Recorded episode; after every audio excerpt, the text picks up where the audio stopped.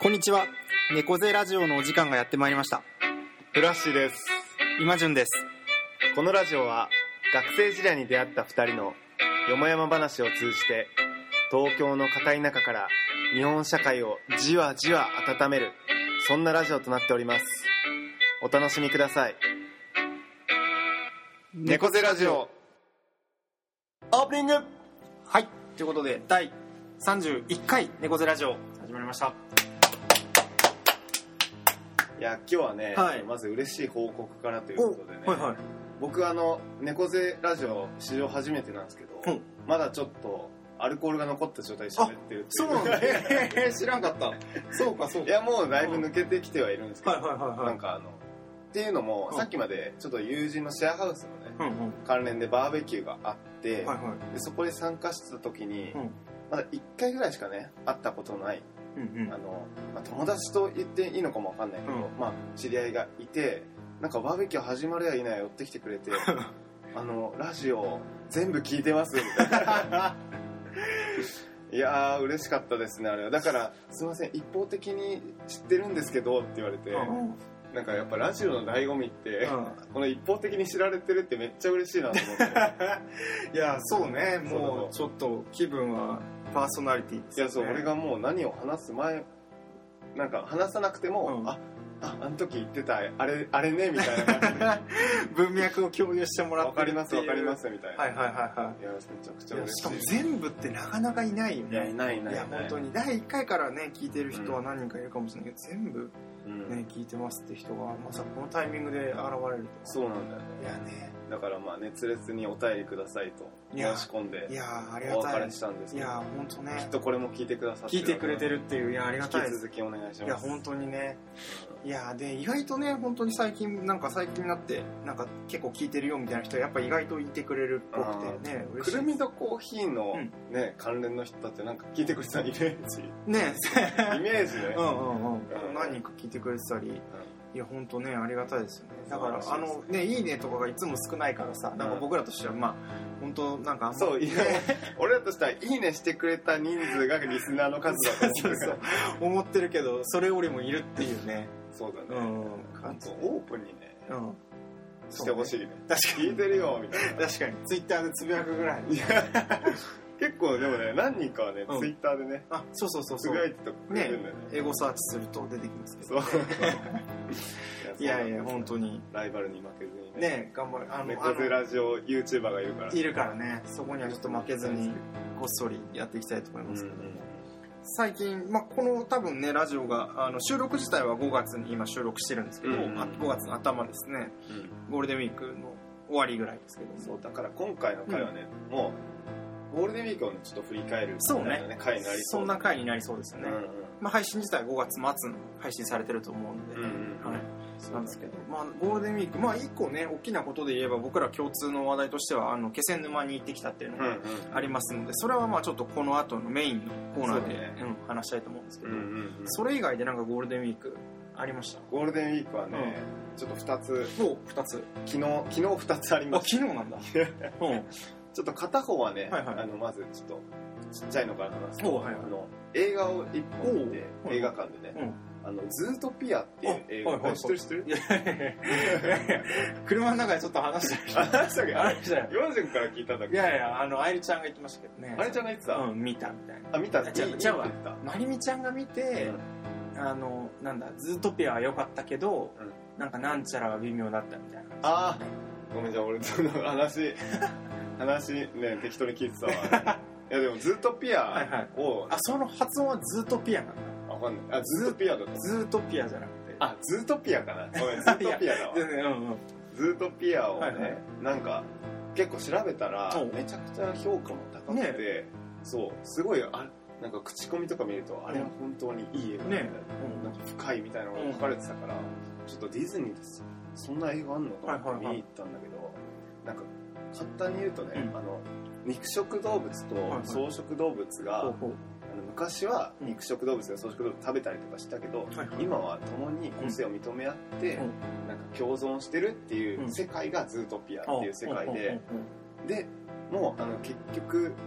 肉食動物と草食動物のなんていうのか溝、うん細かい溝というか差別みたいなのはいがはいは埋いめきれてないっていう世界が描かれてるの、うんうんうんだから表向きはすごい平等ではいなんか目指せば何にでもなれるはいうんうんはい感じなんだけど実際は差別とか、はいはいはいなんかやっぱり狼は嘘ばっかつくって思われてたりはいはいとか、はいはいなんか羊はとろいとか、はいはいはいはいなんか草食動物は警官みたいなそういう肉体労働はできないだろうみたはいいはいはいなはいなんかそういう差別とかがあって、はいはいなんか、まあ、深いってこれこのこと言ってたのかなって思うのが、まあ、それがまさに今のうん現代社会を映しうんう出んし、鏡のようにはいはいなんかすごい描かれてる作品だったというか、はいはいはいはいそうで結局最後は、うんまあ、肉食動物が悪っていうなんか描かれ方をしてるんだけど、うんあこれネタバレになっちゃうな。ああそうねまあ、悪っていう映描かれ方をしてるんだけど、うんまあ、そこはど少しずつ和解していくっていうのはがいはいは見いえたとこで終わるみたいな感じなんだけどおーでなんかすごくねう、んうんディズニーっぽくないというかあある意味あれはディズニーの中でもあれピクサーなのかなピあピクサーあピクサーなんだ、うはんいうんはいはいはいあそうなんだ割とピクサーだとねそっちあるのか結構なんかこう社会的なテーマをうまくこうなんかアニメーションそでっかピクーサーだからかなんかやっぱディズニーのアニメっていう目線で見てたから、はいはいはいはいこんなアニメ作るんだディズニーって思ってたけど、うんうんうんうんそっかそっかそうねピクサーかなんうんうんうんなるほどそうねだねディズニーの中でもって感じだねいや、うんうんいい映画だとあ思本っ当ですかてフィルマークスっていうねうんうんうんうん映画をか自分が見た映画とか見た映画を管理するアプリであそうなんだ4.2をつけましたなるほど僕は4以上つけるときはねもう一度見たいおおなるほどね そっか映画ね本当見たら忘れちゃうからね あそうそうそうそいうねそうなんだ、うんうんうんでなんかあごめんその派生なんだけど、はいはい意外と自分が見た映画ってさ、うん俺180本ぐらいしかなくていおでもそんぐらいなんだはやなんかもっと見てると思ってあさー俺なんか何百本か、いはいはいはいでもなんか180本ぐらいしかなあかっあ僕どうなんだろうそれうたねんこれでもちょっょっと暇な時間がないとね、うん俺一回蔦屋に行ってね、どどれ見たか覚えてないじゃん、うんだから一つ一つパッケージみたい すげえ登録みたいな、はいはいはいあこそれいいねワンボタンで登録できんだあそうそうそっかそれはでかいねポチポチ、はいはいはいはいあこれ見たこれ見たこれ見たこれ見たそっかメモ帳的にやると全部こうき入力しないといけないからねそうだねれめんどくさいねじ簡単に自分の評価もピッてやれるからあできんだそうそう、えー管理するにはねはいでそれを、うんまあ、SNS みたいな感じになってるからあフォローフォロワーがいてーあーいるんだ共有できるあまあそっちの機能は全く使ってないけどあ俺うん自分が管理するためだけはいはいはいはい使ってるけど、あいいねそうそうそそううか忘れちゃうんだよな本っていうのと、うんうんうんあとねあの黒点当。あはいはいはいありうんがとうございますそうイマジュンのねおい父さんが毎年ねはいはいあの自分の工芸作品の分類なのかそうだねうな、んにあの出展していて、うんあの毎年ね招待を受けてたんだけどなかなか日程が合わず行けなかったんだけど今年ねっていうか昨日うん黒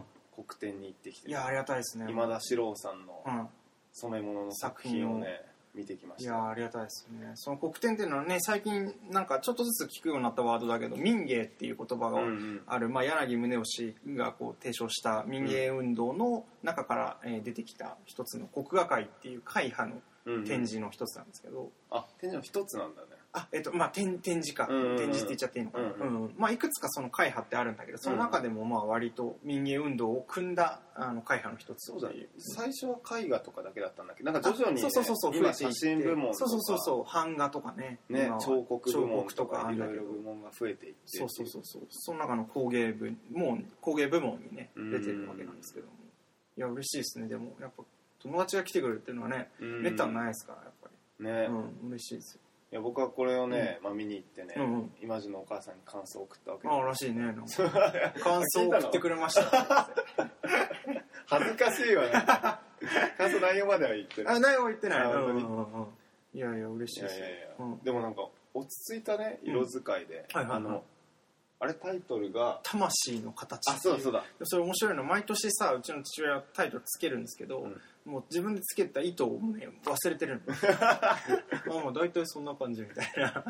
まあ多分本人は本当は覚えてるんだけどなんかはぐらかすんですよねあそうなんだ、うんうんうんなんか自分であんまあんまりね自分の作品を語りたがらないですよねやっぱり、あーうんうん多分まあ芸術家の人って往々にそういう人多いと思うんだけど、うんあんまり語らないですよねいやなんかめっちゃ語りたい人もいいんじゃあないのどっちかだねどっちかなんだろううねんうんうんかもね感じてほしいみたういな、んうん形っていうのがねカタカナなんだそうなんですよねうそうそうそうそんなんか意味があるんだろうなと思いつうつねえ思いつつきっとねそうそうそうまあでもなんかちょっとねざっと見たこう見渡すとその黒点の工芸の染め物の中ではちょっとうちの父親なんか特殊というかまそあうだね大胆なそうだね図柄とかね大胆大胆、うんうん感じですそうだよね、ね、であの大胆なんだろうなと思ってね、うん、うんうんあの最初誰近くまで行かないと誰の作品か分かんないから、うんちょっと遠目でねあの今田志郎さんの作品どれかなって探したらねこれだって思ったのがあの柚木さんっていうはい作品、まあ染色の中ではもう日本の中のもう、まあ、トップというかまあかなり知名度が高い、そうだねうんおお父さんもすごいね影響を受影けた響を受けてうん、 そう違ったねニアピンいやでもなんかそれはそれで嬉しかったけどあ柚木さんかみたいなすごいね柚木さんを知ってる人も相当少ない そっかそっかいやなんかああうんみたいな、うんなんかこれで全く知らない人作家さんだったらさ、はいはいはいあやばい間違えちゃったみたいな いやこれは言えないって思ってはいはいはいシロさんに言えないなとか思うけどそう猪木さんと間違えちゃったよいやいやそうそうそうで今回僕初めていつもね、あのそのまあ、父親のことがあるので工芸と、うんあと彫刻が結構好きなのであそうなんだ工芸と彫刻だけ見るんですけど今へえ年は珍しく絵画もちょっと熱心に見てうんなかなかね予想以上に面白かったです、うんうん、うん俺も海外見たあ見たうんうん、なんかいわゆるこう写実的なやつが多いんだろうなと思ってたら、うん黒点のいそや全う然ねそうそいや俺もなんあんな現代的っうんて言ったら変なのかもしれないけど、結構抽象的というかそう印そうそう象的なうそうそ絵を描くんだと思うってねね多くて自由な感じそなかうんちょっと萌え学系風の自由だなよね感じもあったりね本当に現代アートみたいなね、うん自由な画風とかもあったそりうとかしてそうそうそうちょっとやっぱ影響を受けたというかなんかおおって思うのはいくつかあってねいやあれうん、うん俺も思ったそれ、うんうん絵画は正直さ、うんなんか通り道としてさそう行ってたんだけどそうそうそマジのお父さんの作品に行く、はいはいはいおーって足止まっちゃったもんねういやーね意外とうんうん本当にそうそうしかも点数が多いからいつも避けててさいやそうだ疲ねれちゃうかめっちゃ多いよねらいや本当にめちゃ多くて そうそうそうこれ多分リスナーの人、うん想像以上だと思ういや本当にねしかもあの絵画の場合会員とかちょっとこう位が上な人は1枚でかけてあるんだけど、うんあの一般の人はこう2段になってるかあらそう疲れちゃうんだよねそううわーみたいなそうだねそうそうだだからそんなだからそういうのも想定してさ、再入場券とかさ後日入場できる 券とか入り口ですごい配られてそうそうそうそうねそうなんですよいやいやでも嬉しいですよ来てもらっていやいやいや、うよかったよ、うんうんうんすごい落ち着いたね色をすごい使ってそうねるんだけどねねなんかすごいまあ賑やかさがあるというか、うんうんねそうそうそうあんま語ると浅くなっちゃういやいやでなんか父親と話してちょっと面白いなと思ったこと最後に話そうと思うんだけど、うんそのなんかまあすなんかやっぱショーみたいなのがあってうん会員っていうところまで行くとショーとかはないんだけど、うんそこまでに行く道のりの中でショーがあったりしてそれに選ばれると会員になれるみたいなこうあそう制なんだ度があってでどういうのが好まれるかみたいなちょっと話になったことがあって、うんうんなんかなんかこうあんまりこうすごい革新的なものをバーンと、まあ、これ工芸の中での話なんだけど、出すっていうよりは、ある程度落ち着いた中の枠組みの中で弾けるみたいなああこそうなんうだのがちょっとやっぱ好まれるというかへなんかバーンとこうちょっと前衛的なのを出しすぎるとやっぱなんかあんまりまあ、まあ、人間そもそもそういうもんかもしれないけど、あんまえ好まれないけど。みたいなこう枠の中でいかに遊ぶかみたいなのは結構好まれるみたいな話になってて、うんいや面白いなと思あってそうなんだ、うんうんうえん会員になったら毎年作品を出あせるそう毎年出せるけどあー一般とかその前のああと準会員っていうのも多分出せるんだね毎あそう年なんだただその下のとかは多分出せないんじゃないかな一般って言われる人たちとかは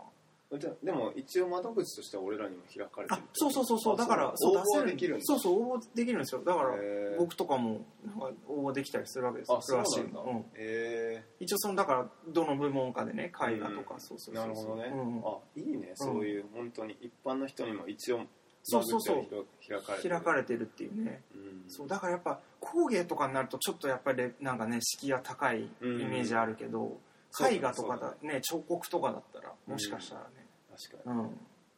絵画もでかかったけどねいやでかいんですよあねれ多分相当規定としてあある、うん規定としてああると思う、うん、相当でかいからねでかいですからまあちょっと作るのには年月がかかるかもしれないですそうだねまあいずれかでもねあそこに出てたらねちょっとねやっぱ入選したら嬉しいだろうねいや確かに あそこ飾らどれるんぐらいの倍率なのか全然わかんないわけどかんないけど、まあ、あと多分お金もね一定払う必要はあるんだと思うあそうなんだうんそうなんだまあ、出店料としてね、へーうんいやでもちょっとなるほどねそんな可能性があるっていうのは嬉しいことですうね、んうんちょっとぜひ500円ウェブ割引だと500円あそポうそッキうリそうそできうるのでまあまた来年にはなりますけどそうも、だねそうだぜねひねぜひはいありがとうございますありがとうございますまあゴールデンウィークそんな感じということではいはいこラジはい、ということで、えー今回、今月のメインコーナーですけども、僕らの秘密会議ということで、このコーナーは、えー硬い中から猫背な2人が、こそこそ話す話題を、リスナーの皆様に登聴していただいているという体でお送りするテーマトークです。えー猫背な2人にこそこそ話してほしいテーマも募集中ですということで、えーまあ、今月はというか、今月も、というかまあ、今月はかなり主体的にね、僕らが話したいことがあるということで、まあ、さっき冒頭でも少し伝えたんですけども、気仙沼のことについてなんですけど、タイトルをじゃあ、振らしてから。はい気仙沼を訪ねて2016ララララララララみたいな。その曲なのいや、いや、なんか、こう、ななんか、あれ、あれって毎回北の国から、確かにそう初恋あそうかそ88うかとか、なんかあそそううだいねう感じなので、なんか、訪ねて2016ってなると歌いたくなっちゃいました。うん ね俺ら口ずさむくらいだったらね著作権触れないからそうそう、大丈夫です。大丈夫ですそう、ということで、ゴールデンウィークの5月のえー2、3、4、 234でですすねかねはい、気仙沼、あの、まあ、僕らがもともと出会って、まあ、フラッシュと僕が出会ったきっかけもそうなんですけども、うん2011年の東日本大震災の後のまあ、ボランティア活動みたいなことで、うんえー知り合ったりしてで気仙沼に何回か、まあ、フルハッシーの紹介とかでうん現地を訪ねるとかいうことが、まあ、何回か本当にあって、うんで今回も、まあ、今回はまあボランティアっていう形ではもうないけども、うんうんまあ、ちょっと2016年として、えー久々に、まあ、僕はかなり3年ぶりで久々に、うんうんフラッシーどれぐらいだっえーっとね一回ね同期を連れてあそうかとそうか俺が東北で働いてる時同期連れてったから1年半ぶりかなたでぶりぐらいいかうんうんうんにちょっと、まあ、フラッシーと僕の友達何人かと気仙沼を訪ねたっていうことがありまして、まあ、それについてちょっと、ね、触れ話せたらと、うんうんうんいう感じですけども。もうだからそういう意味では、うんなんかもう3年前ぐらいから、まあ、何回も行ってるけど気仙沼は、もうボランティアとしては全然行ってないよねそうだねもう全くそんな感じじゃない、うん、うんなんか毎回俺にとってなんかこっちでやるべきことはなんか気仙沼の人、それが気仙沼で活動してる人と、うん俺が連れてった人つなげることかなとはい思はいってはいるはからいはいはなんかボランティアらしいボランティアは全くしてない、いねだからもう、うん傍から見たら、ただ地元の人と、一緒になんか、た気仙沼っていう土地を楽しんでるっていうや本当ねもう普通の旅行と。旅行とね何ら変わりないっていう感じで、まあだから今回もあのまああのあれだねフラッシーの知り合いの人たちがやって、まあ、僕の知り合いでもありますけど、うん NPO 底上げの人たちが関わってたホテル坊陽っていう、うん、そのホテルに今回まあ泊まってそうだね。とか、まあ、あと現地であのずっと関わりがあった吉田姉妹っていう、うんその姉妹の子たちが現地をちょっと案内してくれたり気と仙か沼出身の姉妹ね。そうそうそうそう、ううんとかあとはこのね「猫背ラジオ」にも出てくれた志田ちゃん志田淳君っあ、ていそううだね。現地でアーティストとして活動している志田君にも、えー一回会ったりねそうだね、一回うん飲みに。なんかもういいなって思ったのがさ、うん俺らが、あの、まあ、11時出発してね、で、なんか、車で行ったんですよそうね、関東から。うんだから、まあ、あの、ゴールデンウィークの渋滞がなかったのに、やっぱ東、 気仙沼って宮県のね、ともうほぼ岩手みたいいやなとこ本ろ当だうから、ん8時間ぐらいかかってそうそう結果夜7時うんみたいな感じだったんだけど夜5時ぐらいに夕方5時ぐらいにその志田ちゃんにうね、ちょんっと今日飲もうよみた いなあれ連絡したら「あいいですよ」っつってもう7時から飲むそうそうそうそう地元感ね 予約しときますよみたいなね、そうそうしかも仕事あ仕そうそ事うそう中だからねそうそうそうそうそう向こうも向こうでね休日じゃないからさそうそれで会ってくれてっていうのとか、まあ、新たにねちょっとあの、まあ、底上げ主催のあのなんかイベントがあったりして新たな人たちとまた出会いがあったりみたいなそうそまあ、3日間だったっていううんざっくり言うとうざっくり言うとねね、そんな感じでしたけども、で、まあ、また新たにね、まああんまり俺とイマジンでね、うんそのしなんていうのかな気仙沼にいる間、うん何をそれぞれが感じたかとかそうそうそうそうそういうことしなかったどようねいう個人的な体験をしてたかみたいなのは全く話してないから、そうそうそうそう全く話してないんだねでもあんだけ移動時間いや そうなんだよね何なんだろうねそのあのまたなんだ2012年の3月と2013年の3月にそれぞれ行った時は、うん毎回そのホテル防用に泊まって夜にそうだまあなんかそうこだうねちょっと、なんだろうね別にそれを絶対やろうともしてなかったけど、うんちょっとまあこうどんなことを感じたかみたいなことをシェアする時間があってやってたまあ割と熱い感じでね やってたわあこいつこんなこと考えてたんだみたいな、うん普通普段なんかぼーっとしてるようだけどみたいなこともあったりしそうだてねそれがすごいいい時間だったけど今回考えてみたらそれすらしなかったみたいなそうだね感じだった帰りの車では夏メロずっとかけるっていうそうだもう本当旅行な感じですけどねうん、まあちょっとねこの場を借りてというかこのラジオで、ねうんお互いどんなこと考えてたのかっていうのをシェアしながらうんやっていけるといいかなと思いますけうど、んどうしましょうねいくつかなんか話したいこと僕もあるけどうんうん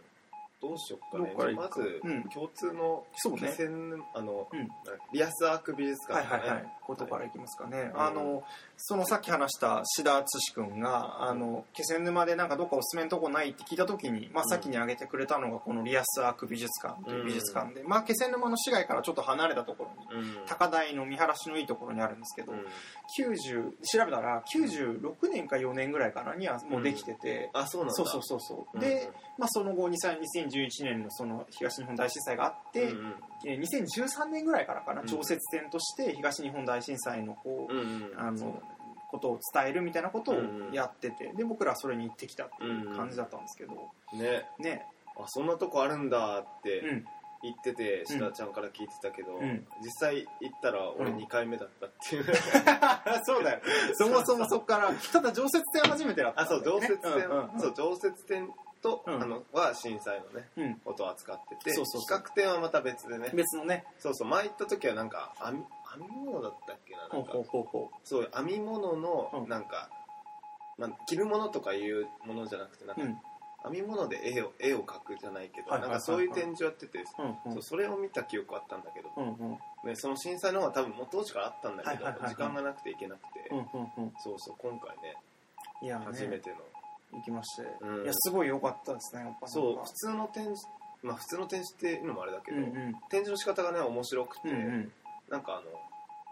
津波でね流された、うんまあ、ものうん家の破破片とか、うんなんかそういったものと、うんその家の、まあ、元所有者とういうんか、うんあとはまあ車の破片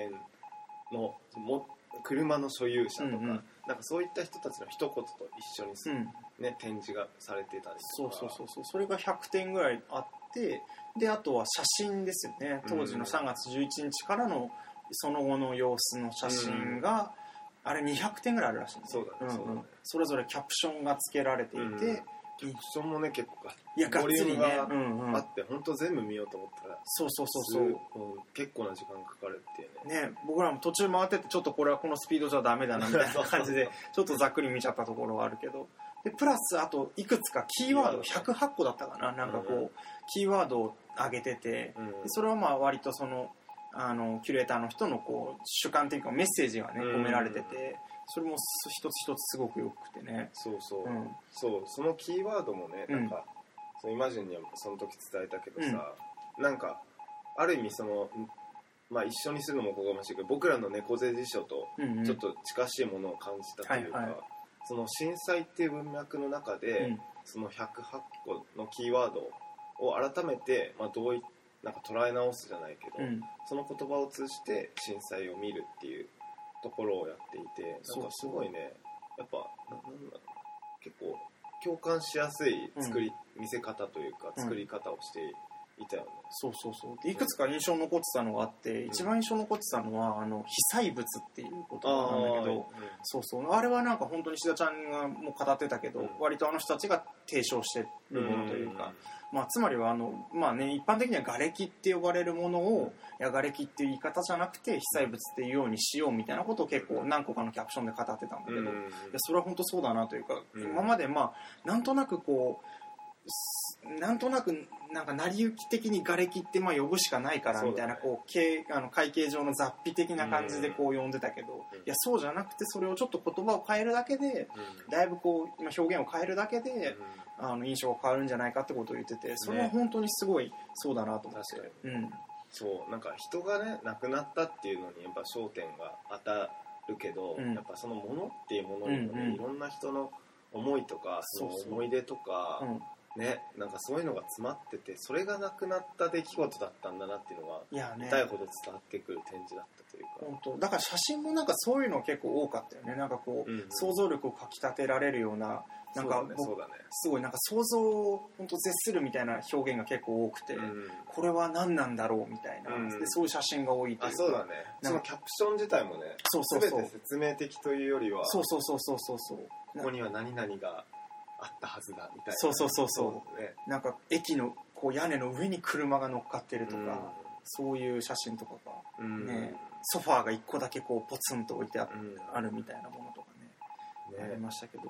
そうそうそうそそう俺もなんか改めてさすごい印象的だったのは、うんなんか時計でさ、うん3時30う魚市場のやつかな気仙沼の確かだったっけ、うんうん3時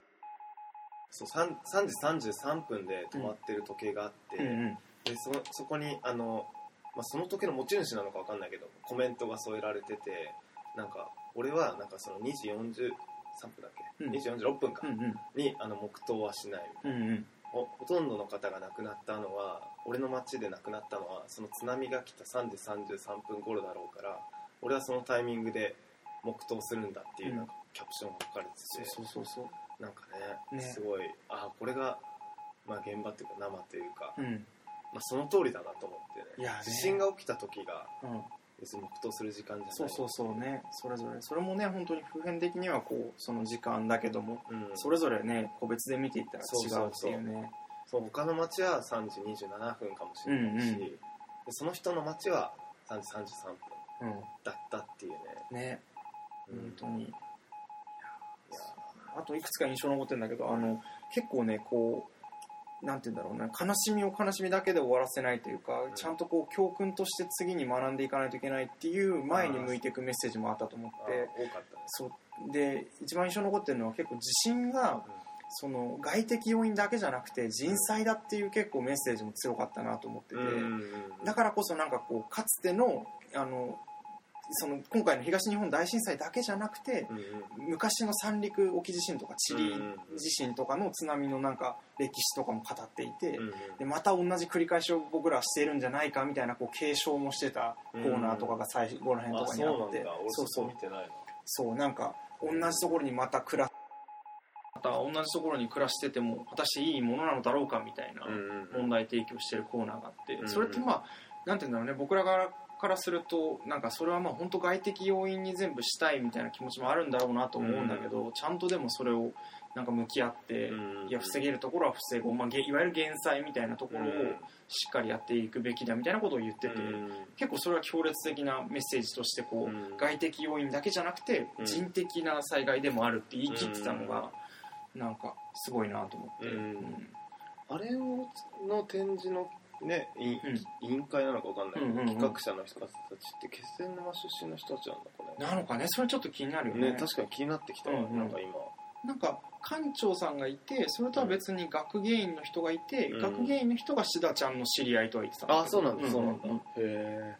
いやそういう意味でもなんかぜそれもメッセージの一つだし全体としてメッセージ性の強いねいや本当にね、展示ではあったようね、んうんなんかこれは残すことだけがそうそうそうそんなんていうの残しても意味ないうん伝えなければいけないそうそうみたそうそいなうメッセージも結構散りばめられてたじゃん、うでこう呼び水記憶の呼び水としてあうのん使ってもらえたらみたいなこともあってね、うんうんんそうそうそうだからあれをまたまあねあれを最初こう見れないっていう被災者の人もいるだろうけど被災者の人が見てどう感じるのかっていうのもちょっと気になるといういやか、そうだねでも俺が見ても見てらんなかったもんねいやねちょっと途中でうん、立ちすくんでしまいましたよ、ねあの展示は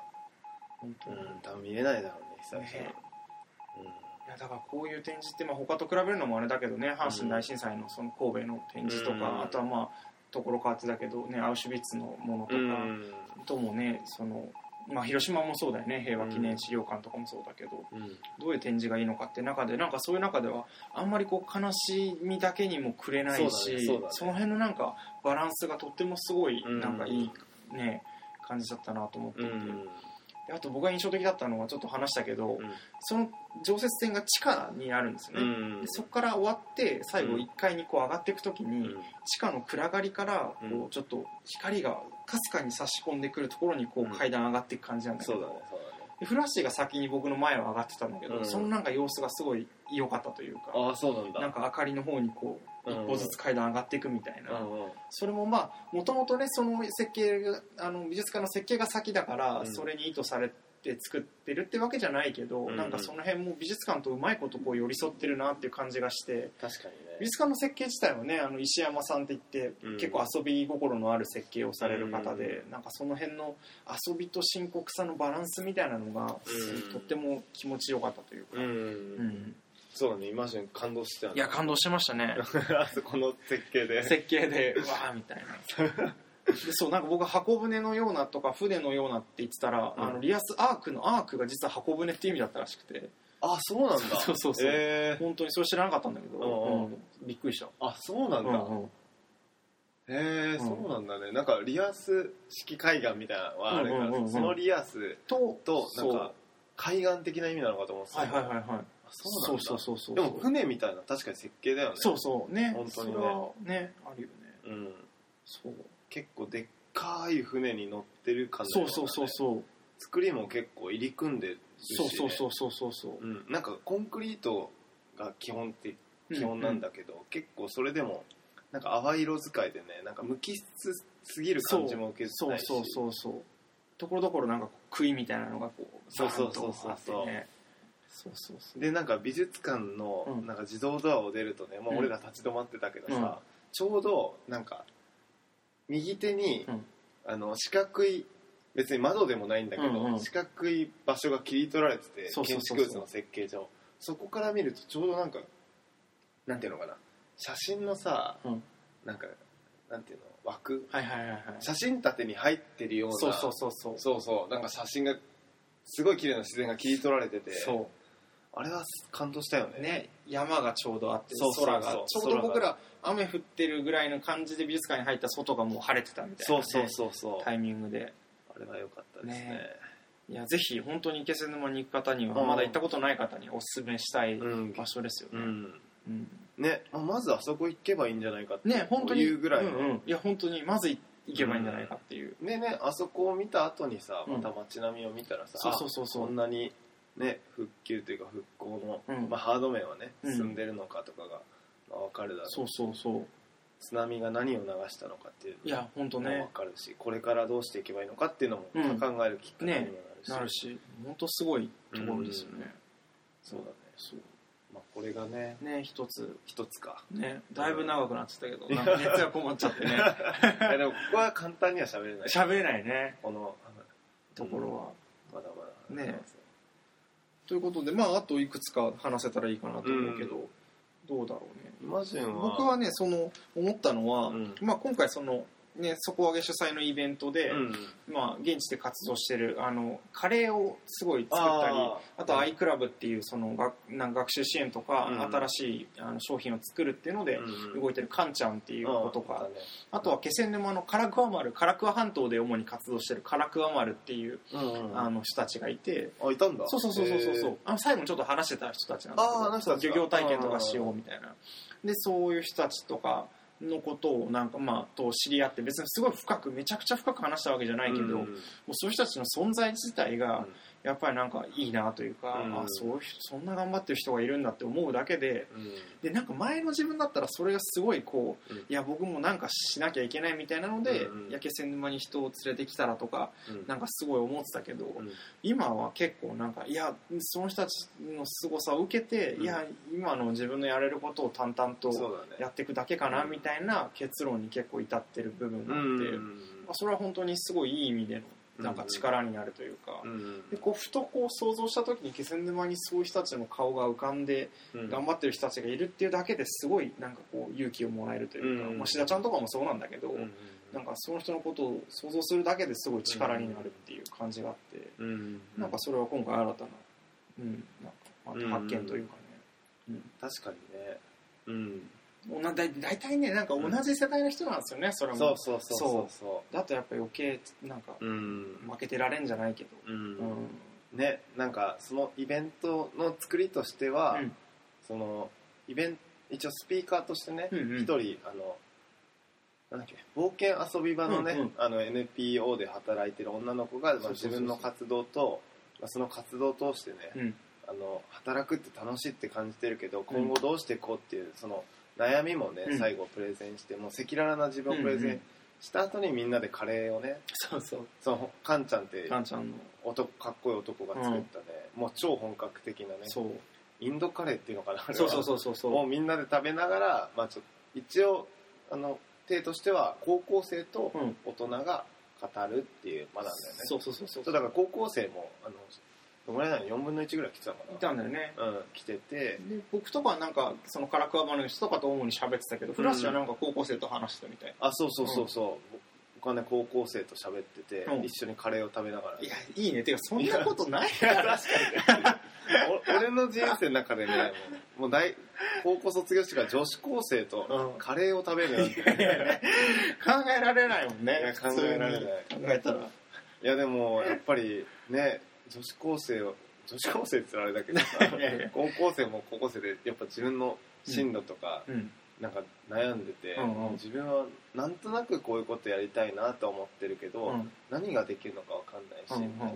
でも私はなんか一人の女の子はさ、うんなんか英語を勉強したいみたいな、はいでももうすごいなって思うのがさ、うんもう高校生の時点で、うんなんかいろんなプログラム使ってアメリカ3回行ってみますいみやたいな。すごいねいやちゃんなんか気仙沼そういう人多いような気とがすセるリヌはグローバルな人多くないねそういうとこに出てくる人がっていうのもあるのかもしれないあまあね、でもなんかそうで大学でも英語を勉強したいうんはいはいはいで将来はオリエンタルランドで働きたいあもうもうそうしなんだっかり決まってへるー女の子もいあていやへすごいなみたいな高校生でここまいやでね決まっててみたいなでななんでオリエンタルランドで働きたいのって言ったらうんいやショップで働いてる人みたいになりたくてみたえいな、はいはいはいあはのい袋をうんすごい勢いで数えてるのうんだったらしいのなんか多はいはいは分いプレなんかシあーョップでプレゼントを入れる袋なのか分かんないけどはいはいそのプレゼントを数えてるところがすごいかっこよかったみたい な面白いねでもそこなんだすごい感性だなとうんう思ってん確かに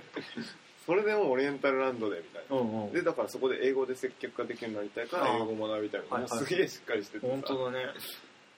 でそううんうんそうそうそう ICU をねはいはい僕が激推ししてたんだ進めて 僕らの団体のね周りに ICU 生がねそうそう多い何人かいてね ICU 生の素晴らしさについていろいろ聞かされてたからいやねまあ英語学ぶなら ICU がいいよって最後洗脳してねうん別れましたけどでもその高校生にねいろいろ聞かれるからさ、うんうんこんなおじさんはさすごい喜んでさ、はいはいはい役に立てるなと思って喋っちゃうんだけど、うんうんなんか俺今までさ何かを教えるって立場になったことないからこそはい気はいはいづいたことなんだけど、うんうんうんなんか俺の言葉がこの子にとってめちゃくちゃすごい影響力がでかいんだなってその危うさを感じながら喋ってはいて、はいはいそういうのあるよねそうそうんんんなんかやっぱりあそうなんですよあ全然知らなかったですよちょっと調べてみますって、うんすごい言ってくれるのは嬉しいんだけど、うんうんこれでこの子もしそうしたらどうしようみたいいやな、うんうんうんうんなんかねねそういうのはあるよねそういう局面はでも、そう、ねなんかついつい嬉しくてちょっとこうふと俯瞰的に見るとなんか本当大丈夫かなって思っちゃったりそうすそうそうることはあるよねうんうんまあでもそれでもやっぱりこの子にとってきっと良くなるってうんうん思うから、うんうん結果的に ICU 調べてねっていううんめっちゃ強いメッセージだけど、 それでもねなんかそれぐらいだったらいいのかもねまあまあねなんか筋を示すぐらいのね感じだったらそうだねうんうんまあでも他にもさいろいろある中でね中でね、うんうんまあでも言っとけばもうねだいぶいいんじゃないかっていうそうそうありますからねだからそういうこと喋ってたんですよ僕は女子高生と、ね、うんそうで、も思っでもそれもさらに俯瞰的に見ると面白いんだけど、うんその ICU はやっぱすごい大学なんだけど、んなんていうのこうただなんか一橋もはなんか授業自体はつまんないけど、うんでもそのつまんないからこそこう つまんはないなんかこう外に出るみたいなのってあってさ、うんでそこでまた新たな出会いがあるみたいなこともあるからそうそうそうなんか ICU は逆にまあこううちうちに閉じこもっちゃうっていうなんかデメリットはいろんな人から聞いてて。あそうだねそうそうそうなんかそれもなんか一概に言えないのかなと思いいやつつそうもなんだねよねまあでも ICU はいい学校だなと 思ったそうだりね、うんうんうんうんだって実際俺らが会ってる IC あそうか ICU 生でもあれかうん、一橋の大学に来てあ会あたっていう人もいるけどねそうかそううかんうんうーんまあそこはねでもその体験も喋った俺はうん大学あではいはい授業楽しめなくて、うんうんで尊敬で きるあもうここで言ったらあれだけど、尊敬できる先生もいなかったからだから外に出てそういう人を探したりとかうんうん自分がしたいと思うことを考えたみたいなそういうパターンもあるよっていうのは伝えたけうどんうね、んうんねそれもでも伝えてればねうんうんうんねまあまあそうすごい純粋な子たちだったわうんねうん本当にリアルだからそういう意味ではさなんか気仙沼ってなんかね、まあ俺らが会った子たちがそうなのかもしれないけどなさ、うんその外とつながなんか若者を中心にさやっぱその外に出てこうとかさ、うん外の人たちとつながろうっていうさ、うん意識を持ってる人たちがさ結構まあやっぱ多いんだろうななんとはか思う多い気はするよね、うん例えばわかんない比較できないかもしれないけどその僕らの地元の広島の廿日市とかと比べても、まあ、廿日市の全てを今では知ってるわけではないけど、うんやっぱ多いんじゃないか聞ないたことないもん俺、ね高校生で、ねうんそんなだねアメリカ3回来ましたみたいなね感じいや 聞いたことないし、今回ねあの僕ら案内してくれたね、うんその吉田姉妹の、うんあお姉ちゃんうもん、うね、んなんかもう高校でアメリカに1年間ねうん留学してるんだけど、そうそうそうそうもう中学の時点で行きたいと思って、ね、高校ねでもうそういうの1年間行ける高校を選んで行そっうそうそうそうたみたいなねそんな意思決定ね、そうよねでもその裏話もねお母さあー聞んいたがねちょっとこうパンフレットをちょっとこう置いておくそとかうそうねそうそうそうそうそうそうあれでね教育についてちょっと考えさせられた考えさせられたよねうんそうだからそういう意味ではなんかね車の中で話したその仕事のお互いの仕事のこととか、うんそういうなんか教育のこととか、うんなんかのもちょっとた僕にとってはすごいいい時間だったなっていう、なんかそういうの含めて本当にゴールデンなそうだねなんかウィークでしたようんよかったで すそうね今賛成に今じゃちょっと今仕事が溜まっていやそういヒーやヒー言ってるんですそうなんけでどすよもうね大変ですけどまあそれもまあねそれにねうんまあそれを引き換えにしてもねねいいゴうんールデンなウィークだったというこね本当にとでいやいやまたねこの話を聞いてなんかどう思ったかとかいや私はこんなゴールデンウィークでしたみたいなのをねまあもうちょっとだいぶ遅くなっちゃうかもしれない けどあのお便りをねいただけたらとうんそうです思っておりますね何でもいいん何でも ね何でもでいいん何ででもいいんでそうなんですねはいっていう感じですはかいねはいありがとうございましたたはいはい。じゃあ続いてのコーナーは僕らの歌ということでね。このコーナーはリスナーから寄せられた好きな詩、歌詞、名言を今順かフラッシュが心を込めて朗読します。普段あまり披露することのない自分の大好きな言葉をぜひこのラジオで聞かせてください。ってことでね。はい、今回今回はは僕がそう、ですえー読もうと思いますけども今回紹介するのは立原道三さんの「枯れ木と風の歌」という詩です、ん。滝あ立原道三立さん原道三はい、じゃあ早速ちょっと読んまずは読んでみたいと思います、はい私は嘘をつき芝居をする自分を許した全てのお前に私は黙って立っているちょうど怒った子供のように枝はなんと邪魔なのだろううっかりするとそれは裏切る私は憎しみの言葉を捨てて風にささやきかけるあれは祈りだ誘う者にそして静かにもう一度水に映った影を眺めるいつまでも揺れないように私がそんなにかけるときにお前はなんと悲しそうなのだお前はじっと残っておしのようにただ身を揺るばかりなのだはいというね詩なんですけれどもまあちょっと風が最近強い日が多かったのでうねんなんかちょっと風に関するものを読みたいなと思ってちょっとこれをうん。読んでみたんですけどねタイトルは、えー、とタイトルはですね「枯れ木と風の歌枯れ木と風の」歌。だというへえ。そう感じなんですけどまあなんか割と立原光三ってなんか優しげのあるものを多かったりするんですけど、うんあ24歳で亡くなってるんですよあ、マジでそうそうそうあそうなんだ。で一つエピソードが面白いのがあって、うんなんか友人に「なんか何が食べたい?」って言われた時に、そしたら「5月の風をゼリーにして」っておー、かっ こい い。うん言ったっていう、まあ、エピソードっていうか多分実話なんですけど5月の風をゼリーにして。へうん、え。それがなんか今こんちょうど5月っていうのもあって、うんそれでも選んだんだけど、なるほどね。なんかすげえなんか言ってみたいなみいたいなや、確かにね、ちょっと、時と場合によるけど、うんハマればかっこいいという。ハマればねハマれば。そんなシチュエーションがあるのかってなんだけど、なんかね何食べたい今日とか言われた時に5月のカツオゼリー気持ち悪いってなるのがまあ9割9分ぐらいそうだね、キュアレキュキュウリン だね。立原光三さんだから成り立ったんうん、成り立ったのかな。ね どうなんだろうねそれそれはも分かそんれないで、ですだけかどら、ウケるわ、みたいな感じで、あいつこんなこと言ったらしいぜっていうので、残ってんのかも残ってんのかなしんないけどでもなんかすごいいいよねそのやっぱうん想像力っていうか詩人の人のそのなんか超えていく感じっていうのはすげえいいなと思っていや不思議なのがさ、こういうのってさ、うんあの直接言ったらさ、うんキモいみたいになるけどさ、はいはい小説とかで書くとかっこいいみたかいっな。こいいよねそうじゃあ5月の風をゼリーにしてうん、彼は言った、み行ったいたみな。たいなそう彼は独りごちだ、み たいな。 そうなんですよでねこのコーナー実は相変わらずまあ今後も募集していこうと思うんですけどもちょっと次回予告的なところでいくとうそろそろねなんか僕らもちょっと詩を作ったりそうだね。恥ずかしい。しいですけどうん。書いたりしてうんちょっとそれをポツポツと表現していこうまずはしていってうんでまああーなんかこいつらでもなんでこんな感じなんだじゃあ俺がやるよみたいな投稿をね皆さんに自作の詩を作ってうんなんかまあこの場だったらねはそんな恥ずかしくないんじゃないかっていう思いでうんね送ってもらえたら嬉しいなと。そうだうね、ん確かにねもう、うんなんか今までもねすごい有名な方とか、うん自分たちが好きな詩を紹介してきたわけだけどね、うんやっぱ改めてねそれを受けてうんちょっと自分たちの中でもねやっぱりせっかく表現できるこん場があるんだったらうという、んさらに著作権に引っかからなくなってそうそうそうそう方向性に触れていくわけですけど、ね本当ですようん、なんかこのラジオらしさっていうのもねうんそこで出せるんじゃないいやか本と当にね思ったっていうのがね、うんまあ、でたまたま僕がね昔一つね書いてた詩があったので、すごいちょそれをせ来週ねうん読んでみようかなと、ね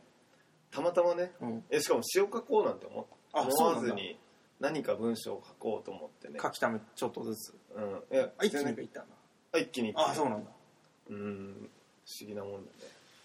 うん楽しみですうんということでねまあしばらくは俺とイマジュンで交互にねそうねでいきながらなんうんか皆さんからお便りも、いや本当にうん切実にねでも本当に僕らの歌になってきますねあ確かにうんうんうんうんそれ素晴らしいいねやすごいことだよねうん、それはすごいことだね、うん、まあうんでもそれがハードル高いよっていうのはだったらもう好きな歌うんを送ってくれるのも全然嬉しい、うん何でもいいんで何でも 何でもいいんで、はいとりあえずは僕らはちょっと次回からそうしていこうかなとはい思いますご連絡ですはいあありがとうございりまがとすうございます、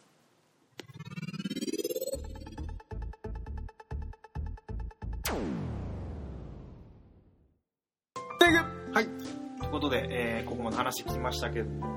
そうだね、でも気仙沼も本当になんかこう行くたびにねどんどん会いたい人が増えるというかそうだね今回も本当にねいろんな人にお世話になりましたけど、うーんね、某与の社長さんおかみさんはじめ、ね、そうだねずっとなんかねいろいろお酒を飲みながら話したうり、ん僕そうあんなこあんな長く話したことなかったんであそうなんだそうそうそうそう女将と社長とね、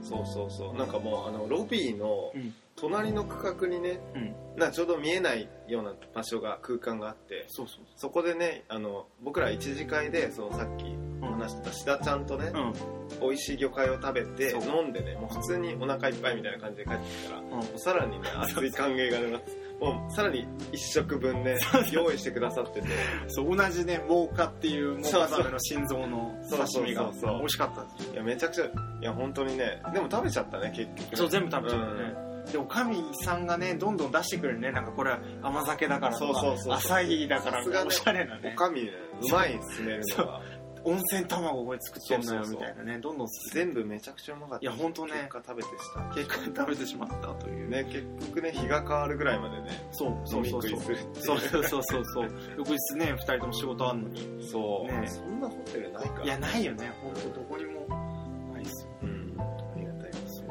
翌日はあの吉田姉妹のさっき話した吉田姉妹のたあの、ね、お父さんも出てきてくれて、そうだバーねベキューをうんそうやってくれてねね何から何ま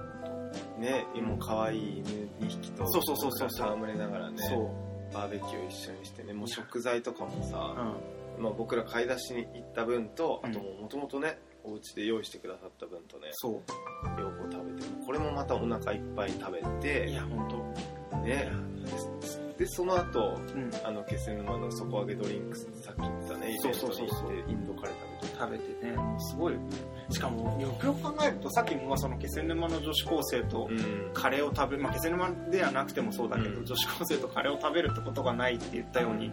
なんか気仙沼っていう縁もゆかりもなかった土地でそこに住んでる人のお家に行ってバーベキューを食べるっていうのも確かにねなんかすごいこといだやなすごいよ、ねうしかもまた今回ね地元感あってこう車でねいろんな食材を調達しながらみたいなのもすごい楽しかったし、んいやよくよく考えると本当不思議なもんだなっていう確かにねだってさもう本当思うんだけどさ、うゴールデンウィークでさ、うんでね娘のその吉田姉妹はもう今東京でね、うんうん働いてるからゴールデンウィークでさ、うん久しぶりに帰ってきたらさ家族水いらずで過ごしたいじゃんね多分普通の本当だ家庭は、うんでもなんかそこで僕らをね招いてくれてさバーベキューとかもさう一緒にやってくれて俺なんかほんと懐が深いなと思ってましてんね本当そうだうよねんいや素晴らしいねですよ本当ーねそりゃ行きますわとか でそこはでもねなんか次もまた行きたいけどまあちょっとねなんかね